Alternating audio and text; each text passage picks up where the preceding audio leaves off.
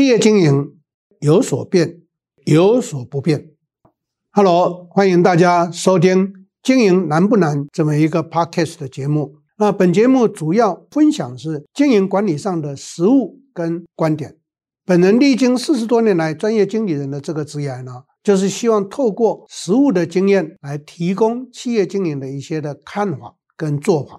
那在资讯栏下方呢，有更多关于经营管理的课程，以及关于我的这一些经历呢，有兴趣的听众朋友们可以从下方陆续的去查看。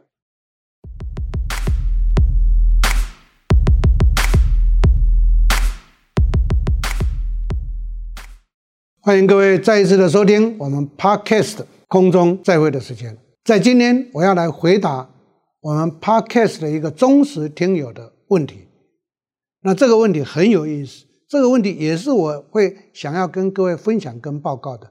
我们有默契，太棒了。好，他的问题是说，呃，我在前一个第九十二讲的时候有谈到制度，啊，听教授说要日结损益，那现在新时代的员工连三十个字以内的日志都不肯写，这个让我很困惑。那我开始。接这一个新的部门跟制度建立的时候，从零员工开始。可是新时代的员工呢，他不愿意接受制度，说不想学新的软体，不想有 SOP。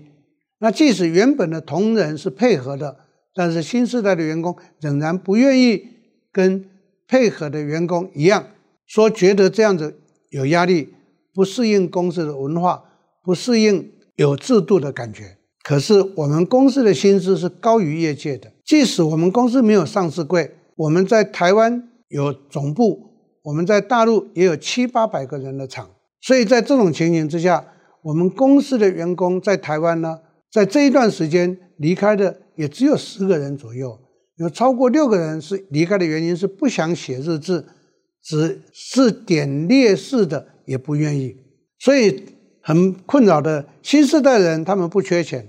可是我们部门又是想要进行数位转型，那资深的员工比较没有办法落实去执行，不知道陈教授会如何看待这件事情？好，我把他的问题稍微的做了一个啊叙述跟分享，接下来就是要跟在座各位听友来叙述一下这个问题的困惑是什么，跟各位报告，九零后的新时代啊，当然有一部分的某一个百分比。是不愿意接受制度的约束，也是不想再学习成长。好，从你的问题，我就直截了当的回答。第一个对策哦，我现在讲的会对策哦。第一个，把这些人干掉嘛，你为什么那么累？又不是找不到人。我之所以敢这样的回应你，也顺便给所有的听友朋友们听的是，因为提问的是说他的薪资高于业界。这也是我在很多 CEO 班学员的问题提问的时候，常常问我说：“老师，现在都找不到人怎么办？”我就会比一个钱的手势，我说：“只要有 COCO，你绝对会找得到人，因为你敢给、肯给，你就有条件筛选人。即使是新时代，他们是自我意识很强的，他们不想接受约束，也不愿意配合制度，也不想再学习成长。跟各位报告，会不会有这种人？有。”根据二八法则，百分之二十是这种人，百分之八十不是这种人。百分之八十他们是有意愿的，只是公司有没有跟他们说清楚、讲明白？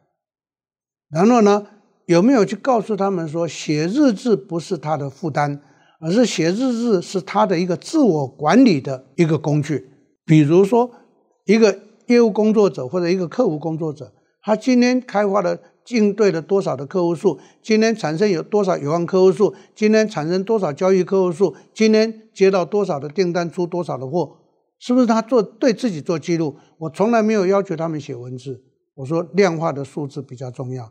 那第二个重点，我告诉团队的成员，写工作日报呢，不是负担，是对自己工作的一个记录，也不是一定要给谁看，你对自己做负责。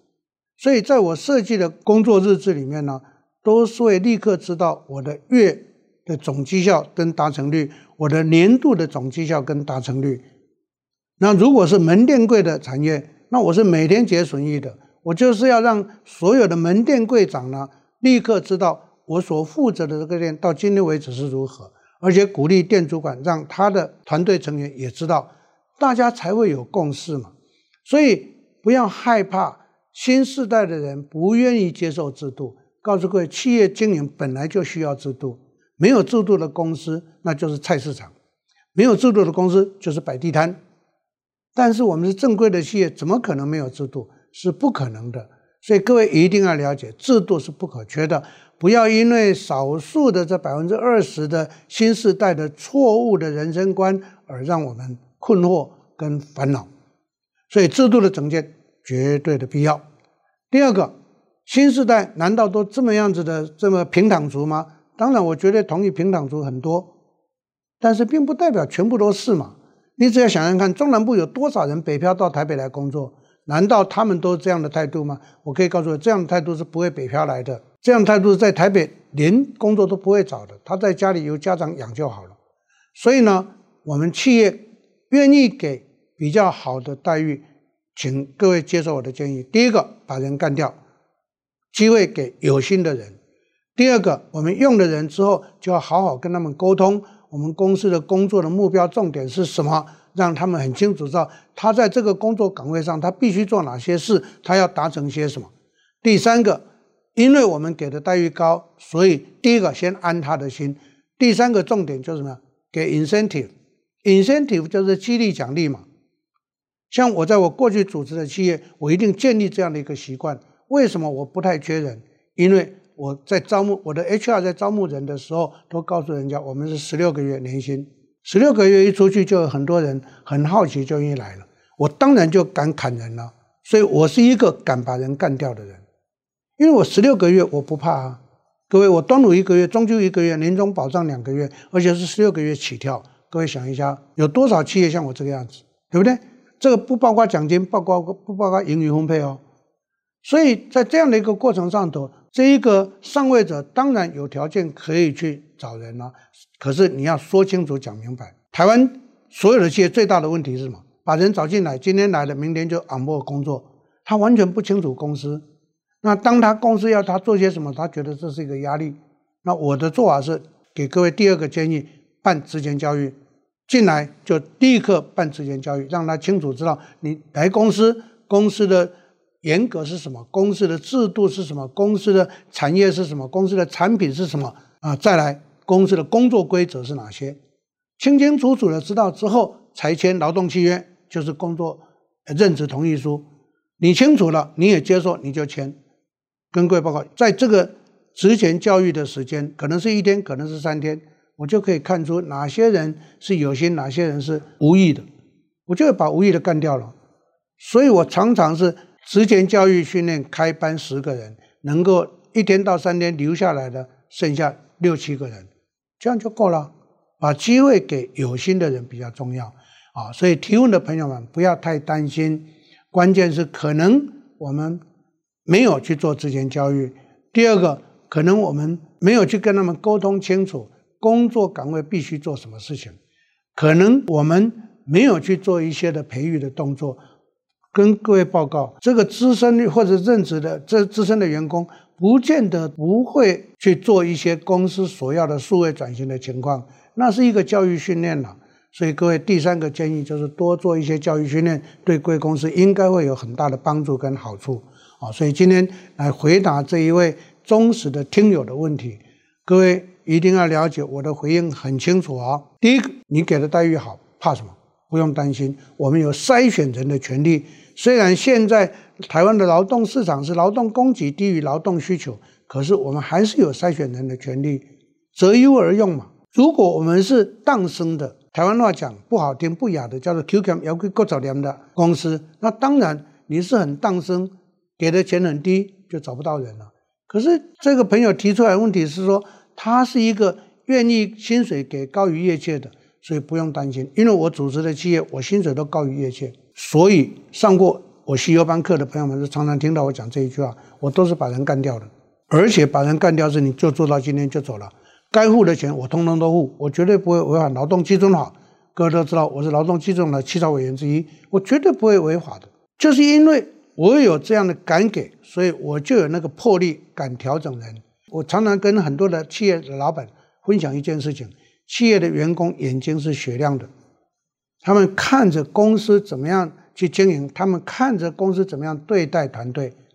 如果是择优而用，如果是去芜存菁，如果是能够把好的给他机会，把不好的砍掉的话，那员工就觉得这是公平的嘛，对不对？所以我不是要跟各位讲大道理，因为在这五十年的时间里面，我组织过七十一家企业，我辅导过三千多家企业，都是用这样的一个准则，就没有困扰啊。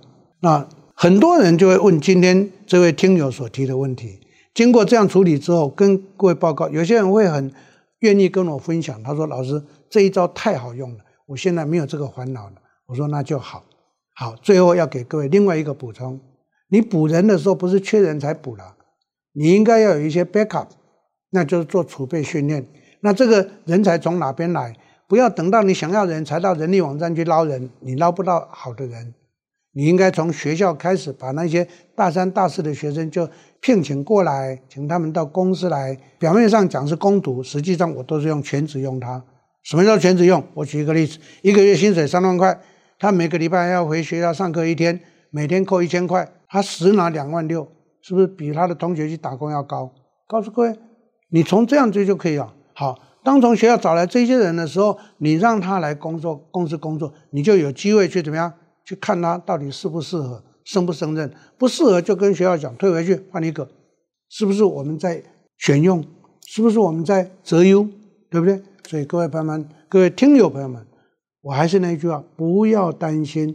当你有一些的基本愿意给跟公司有一些做法的话，那我们可以让我们的团队优质化。优质化是所有企业经营非常重要的一个要件。今天就跟各位报告到这里，希望在座各位能够听得进去。如果还有什么想要知道的，欢迎在座各位像我们这位听友一样，赶快的回馈出来，我一定会一一的来回答各位。谢谢大家的收听，我们下一次再会。